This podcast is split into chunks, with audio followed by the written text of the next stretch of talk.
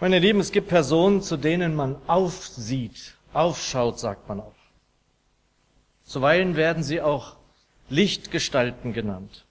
Wir sind wir nun gerade in der Fußball-Europameisterschaft. Und vor Jahren war das immer wieder zu hören, dass Franz Beckenbauer als Lichtgestalt bezeichnet worden ist.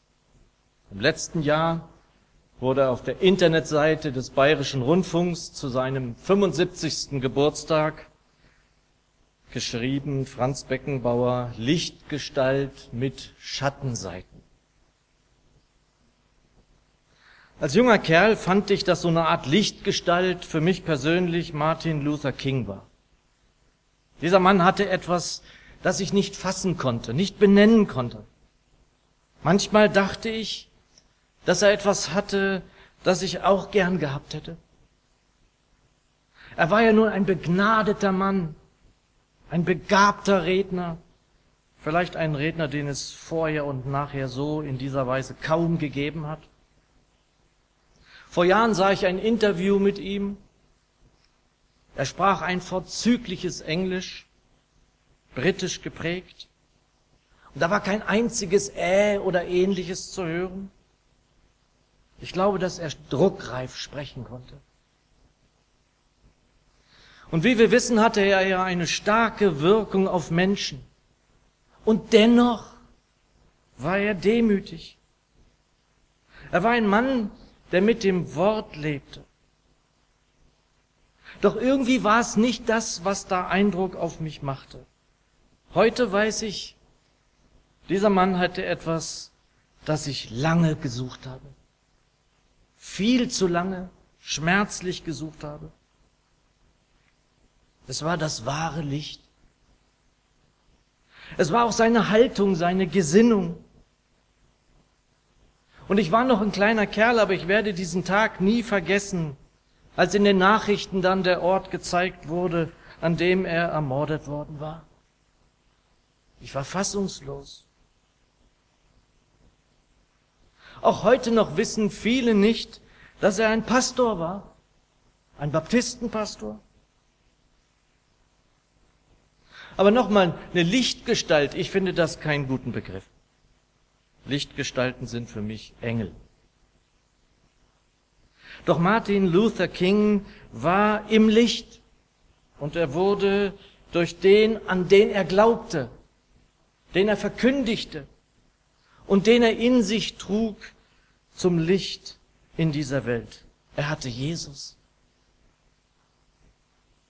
Und ich glaube, dass es das war, was mich beeindruckte bei diesem Mann, ohne das damals wirklich fassen oder verstehen zu können. Dieser Jesus, den wir jetzt endlich hier wieder gemeinsam feiern, ihm die Ehre geben dürfen. Wir sind hier, um einander zu ermutigen im Namen von Christus Jesus. Und dazu fünf Verse aus Philippa 2. Philippa 2, die Verse 1 bis 5, in denen Paulus Worte findet, die von jener Haltung zeugen, um die es geht. Philippa 2, die Verse 1 bis 5. Ich lese sie uns in der neuen Genfer Übersetzung. Es heißt dort, nicht wahr? Es ist euch wichtig, einander im Namen von Christus zu ermutigen. Es ist euch wichtig, euch gegenseitig mit seiner Liebe zu trösten, durch den Heiligen Geist Gemeinschaft miteinander zu haben und einander tiefes Mitgefühl und Erbarmen entgegenzubringen. Nun, dann macht meine Freude vollkommen und haltet entschlossen zusammen.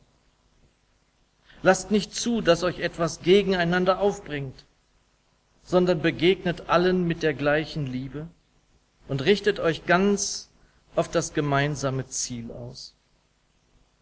Rechthaberei und Überheblichkeit dürfen keinen Platz bei euch haben.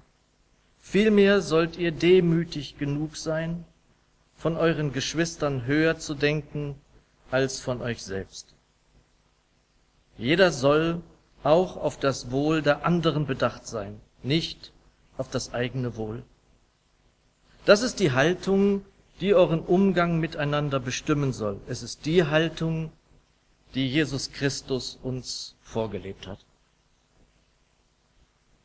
Und so wollen wir dir danken, Herr Jesus, dass du hier bist, gegenwärtig. Du bist unter uns, das hast du zugesagt, und du bist unsere Freude, unsere Zuflucht, unsere Stärke, unser Zentrum. Auf dich wollen wir sehen. Von dir wollen wir hören. Nun segne uns dein Wort. Amen. Und ich glaube, Martin Luther King hätte es sicher abgelehnt, wenn man ihn als Lichtgestalt bezeichnet hätte. Aber er war ein Zeuge des Lichts. Ein Zeuge des Lichts, übrigens wie Johannes, von dem wir in Johannes 1 lesen dürfen. Dieser kam zum Zeugnis, um von dem Licht zu zeugen, damit alle durch ihn gläubig würden. Nicht war jener das Licht, sondern zeugen sollte er von dem Licht. Das wahre Licht, das jeden Menschen erleuchtet, kam in die Welt.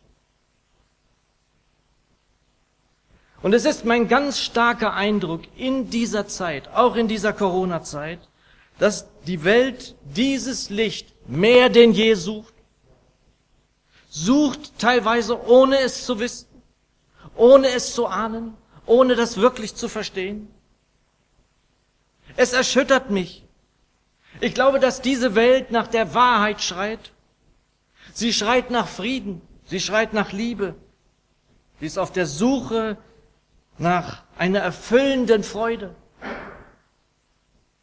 Und das ist ein Schrei nach Leben, nach Annahme, nach Gerechtigkeit. Und es kommt mir so vor, als würden die Menschen, so scheint es mir, sich wehren, wonach sie eigentlich schreien. Und da jeder Mensch eben ein Individuum ist und diese Welt aus Menschen besteht, irren viele umher und finden es nicht. Sie finden es nicht. Und der schlimmste Gedanke, den ich dabei habe, ist, viele glauben schon lange nicht mehr überhaupt noch irgendwas finden zu können. Was hat Reinhard gesagt? Sinn zu finden. Einen Platz zu finden, um äh, wissen zu dürfen, da bin ich sicher. Und der noch schlimmere Gedanke, schon gar nicht in einem Glauben an Gott zu finden. Denn viel, viele Menschen, die gläubig waren oder auch Kirchgänger einfach nur waren, sind von der Kirche zutiefst enttäuscht und kehren ihr den Rücken mehr denn je Realität in Deutschland. Und ich möchte aus verschiedenerlei äh, Gründen nicht darauf eingehen, es gibt so viele gute Leute in der Kirche. Doch unverständlich erscheint es mir nicht, was da geschieht. Meine Lieben, wir hatten vor vielen Jahren hier Einladungsabende, wir nennen das Evangelisation. Und in dieser Evangelisation berichtete ich davon, wie die Menschen Halt suchen in Esoterik, in Drogen und anderem mehr. Und das war damals schon, ist ja schon eine Weile her, wirklich erschreckend. Doch heute kann man das Ausmaß kaum noch übersehen.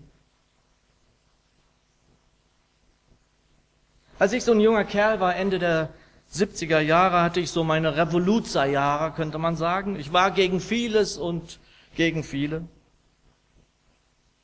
Das gehört ja irgendwie auch dazu, zum Erwachsenwerden, wenn man sich lösen will, wenn man eigene Wege finden will. Und ich hatte damals so einige Vorbilder, Persönlichkeiten, die ich stark fand. Ich sagte ja schon, Martin Luther King, der beeindruckte mich, aber auch Sören Kierkegaard. Heinrich Böll, Günter Wallraff und noch ein paar andere Schriftsteller. Heute suche ich keine Vorbilder mehr. Nicht nur, weil ich erwachsen bin, nein, ich habe mein Vorbild gefunden. Und es ist buchstäblich ein Vorbild. Er steht mir vor Augen. Der Psalmist sagt im Psalm 16, Vers 8, ich habe den Herrn alle Zeit vor Augen. Und wir Nachfolger Jesu sagen auch dazu, sieh auf Jesus, schau auf Jesus. Nun, ich finde Martin Luther King, Heinrich Böll, Sören Kierkegaard und andere immer noch beeindruckend. Doch der Vater in den Himmeln, der uns, der mich liebt, der dich liebt, ohne Ende, ohne Wenn, ohne Aber. Der hat den Sohn auch deshalb in diese Welt geschickt, damit er, wie wir uns das vorstellen können, wie der Vater sich einen Menschen vorstellt, wie er sich sein Kind vorstellt. Diese Haltung, diese Gesinnung, die der Sohn als Mensch gewordener hier auf Erden zeigte, ist es, von der der Apostel hier in unserem Predigtwort spricht. Darum geht es. Und er sagt den Geschwistern der Gemeinde in Philippi, wie er sich wünscht, dass sie sich so verhalten sollen. Verhalten, Haltung. Aber woher weiß er das so genau, dass das richtig ist? Weil er den Herrn alle Zeit vor Augen hatte. Sein Zentrum, das Zentrum des Denkens von Paulus, seines Glaubens, seines Handelns, seiner Haltung war Jesus. Als junger Mann, auch in dieser Revoluzerzeit, hatte ich so ein kleines Büchlein. Das konnte man so in die Hosentasche stecken. Sah ähnlich aus wie die Mao-Bibel. Vielleicht kennt sie noch jemand von euch, wie sie genannt wurde. Die war auch rot, aber sie hielt, enthielt nur die Worte Jesu Christi. Hintereinander aufgereiht. Und es ist meine tiefe Überzeugung, dass Menschen verändert werden, wenn sie so auf Jesus sehen, sich anschauen, was er gesagt hat. Der letzte Vers des Predigtwortes lautet in der Zürcher Übersetzung, diese Gesinnung heget in euch, die auch in Christus Jesus war. Und ich finde es gut, die neue Genfer spricht hier von Haltung. Das ist die Haltung, die euren Umgang miteinander bestimmen soll. Es ist die Haltung, die Jesus Christus uns vorgelebt hat. Textlich folgt dann darauf die, der sogenannte Christus-Hymnus, diese wunderbaren Worte. Doch der Apostel stellt dem hier voran, wie Gemeinschaft der Jünger Jesu in ihren Grundzügen auszusehen hat. Bruns übersetzt hier in Versen 1 und 2. Gibt es also unter euch echte Ermahnung und Ermutigung im Geist Christi? Leben wir in lebendiger Gemeinschaft des Geistes und kennen das warme Mitempfinden. So erfüllt mir die Freude und seid eins in der Liebe wie ein Herz und eine Seele. Wir wissen ja nun nicht, wie die Geschwister damals, die Menschen dort in der Gemeinde über diese Worte gedacht haben. Doch Paulus bricht es ja sozusagen alles herunter, wenn er sagt, dass es diese Haltung ist, die sie haben sollten, also die Haltung Jesu. Bruns spricht hier von warmem Mitempfinden. Das gefällt mir. Warmes Mitempfinden. Die Neugenfer von tiefem Mitgefühl und Erbarmen. Und da kommt dann also dieses Vorbild ins Spiel. Denn sie wussten, welche Haltung der Herr Jesus gehabt hat. Das wussten sie. Und deshalb wahrscheinlich auch Martin Luther King, wenn er eben Liebe statt Gewalt predigte. Von wem hat er das? Von seinem Vorbild. Denn damals in dieser Region, in der Jesus war, war üblich, dass wer schießt oder schlägt, der erhält mindestens Gleiches zurück. Mein der Herr Jesus verlangt sogar, die Feinde zu lieben. Und es war jener Martin Luther King, der in einer Predigt dazu diese Worte gefunden hat. Er predigte, das ist es, was Jesus meinte, als er sagte, liebt eure Feinde. Und ich bin glücklich, dass er nicht sagte, habt eure Feinde gern. Denn es gibt einige Leute, die gern zu haben mir recht schwer fiele. Gern haben ist eine herzliche Gefühlsregung. Und ich kann einen nicht gern haben, der mein Heim bombardiert. Ich kann einen nicht gern haben, der mich ausbeutet. Ich kann einen nicht gern haben, der mich mit Ungerechtigkeit zertrampelt. Ich kann sie nicht gern haben. Ich kann einen nicht gern haben, der mich Tag ein, Tag aus umzubringen droht. Aber Jesus erinnert uns daran, dass Liebe mehr ist als gern haben. Liebe ist, verstehendes, schöpferisches, erlösendes Wohlwollen gegenüber allen Menschen. Und das ist die Haltung unseres Herrn. Und diese Haltung war nicht von dieser Welt. Sie ist nicht von dieser Welt. Denn tiefes Mitgefühl, nun gerade in dieser Corona-Zeit und Erbarmen werden wir immer weniger finden in dieser Welt. Mehr denn je zu sehen in dieser Welt. Und manchmal, meine Lieben, denke ich, der Herr Jesus hätte eigentlich auch ein Einzelgänger sein können, oder? Denn er brauchte ja nun wirklich niemanden. Doch er suchte immer Gemeinschaft und ich liebe das. Er suchte die Gemeinschaft seiner Jünger, die ja nun wirklich, wirklich nicht perfekt waren. Nein, er stiftete heilige, heilende Gemeinschaft. Und uns hier in der Andreasgemeinde ist das ebenso in seinem Sinne ganz wichtig, so wie es die neue Genfer überträgt in Vers 1. Nicht wahr? Es ist euch wichtig, einander im Namen von Christus zu ermutigen. Es ist euch wichtig, euch gegenseitig mit seiner Liebe zu trösten, durch den Heiligen Geist Gemeinschaft miteinander zu haben und einander tiefes Mitgefühl und Erbarmen, Erbarmen entgegenzubringen. Nun, das ist frei übersetzt, frei übertragen, doch als ich das so in der Vorbereitung las, dachte ich nur, ja, das ist es doch, oder?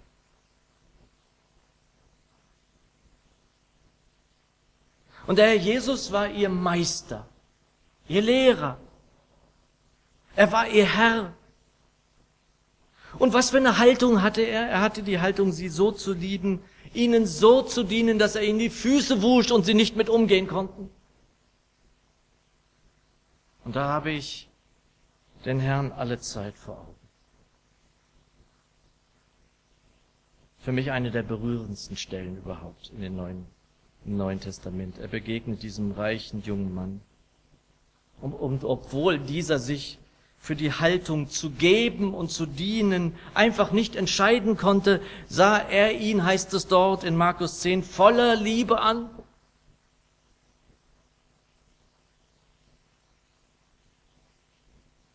Kürzlich las ich, ich glaube in der Zeit, dass sich Frauenhass im Internet immer mehr ausbreitet. Ich dachte, ich lese nicht richtig. Und da habe ich den Herrn alle Zeit vor Augen. Denn der Herr Jesus scharte viele Frauen um sich.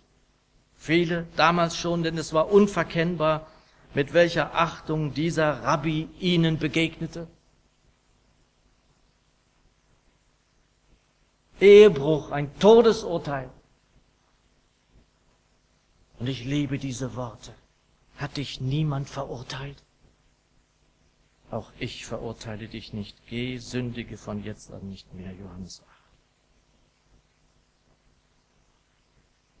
An dieser Person, Martin Luther King, konnten viele einen Frieden sehen, den sie nicht verstehen konnten. Er wurde mit einem Gleichmut, ich habe diese Bilder noch vor Augen, mit einer Geduld hat er sich gefangen nehmen lassen, obwohl er nichts getan hatte. Und da habe ich den Herrn alle Zeit vor Augen. Der Herr Jesus wurde auch verurteilt und sagte kein Wort. Es ist die Haltung, die den Umgang miteinander uns bestimmen soll. Es ist die Haltung, die Jesus uns vorgelebt hat.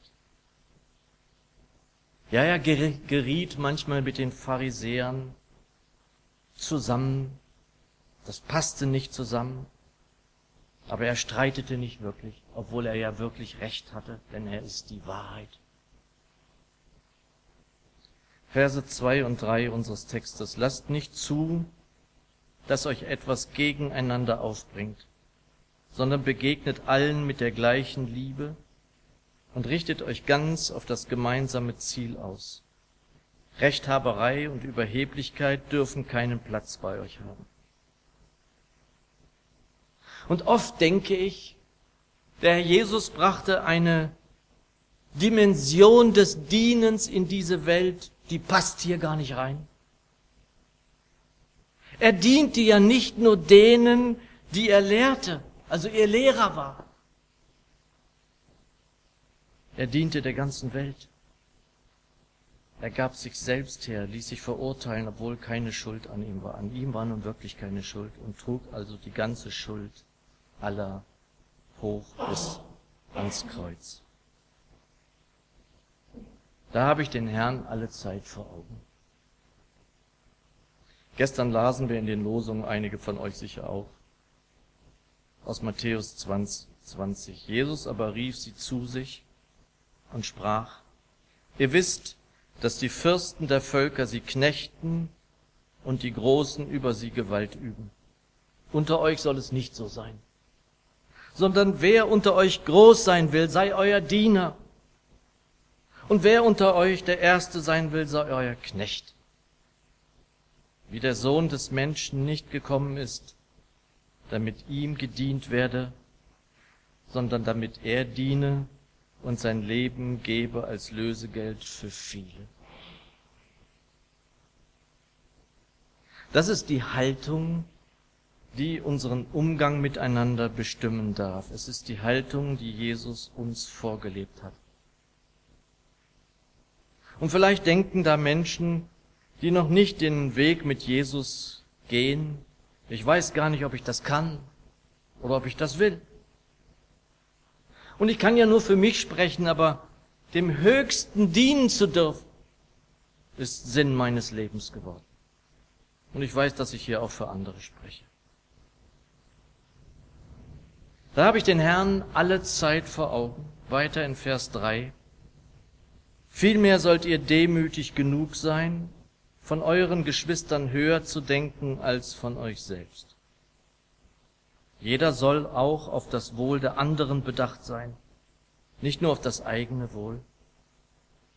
Und da lebe ich, wie meine alte Zürcher Bibel das übersetzt, in der Demut achte einer den anderen höher als sich selbst.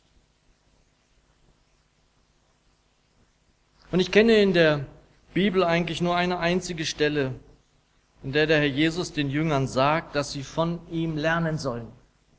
Worin? In der Demut und in der Sanftmut, Johannes 8. Der Herr Jesus sagt von sich selbst, dass er von Herzen demütig ist. Dabei ist doch ihm vom Vater noch einmal die ganze Macht im Himmel und auf Erden gegeben worden. Wie würde denn ein Staatenlenker, so wie sie im Moment hier zu sehen sind überall, damit umgehen, wenn der Vater in den Himmeln ihm die Macht im Himmel und auf Erden geben würde? Ich kann es mir vorstellen, ihr euch auch. Aber da habe ich den Herrn alle Zeit vor Augen. Es ist die Liebe dieses Herrn, die das alles anders macht. Und das ist auch ehrlich gesagt keine Haltung. Das ist er selbst. Wer nicht sieht, dass dieser Herr die Liebe ist, der wird ihn nicht erkennen können, sagt Johannes. Wir dürfen nun auch wieder in diesen Räumen diese Gesinnung in uns tragen, die der Herr Jesus hat. Wir dürfen heilende Gemeinschaft erfahren, jetzt auch in der Bibelstunde wieder. Tiefes Mitgefühl und Erbarmen zu erfahren, das ist ihm Freude. Er möchte, dass wir uns in seiner Liebe begegnen, wie es hier heißt. Bleibt in meiner Liebe, sagt er uns in Johannes 15. Und welche Verheißung legt er da drauf, dass wenn wir in seiner Liebe bleiben? Johannes 15, Vers 11. Dies habe ich zu euch geredet, damit meine Freude in euch sei und eure Freude vollkommen werde. Amen.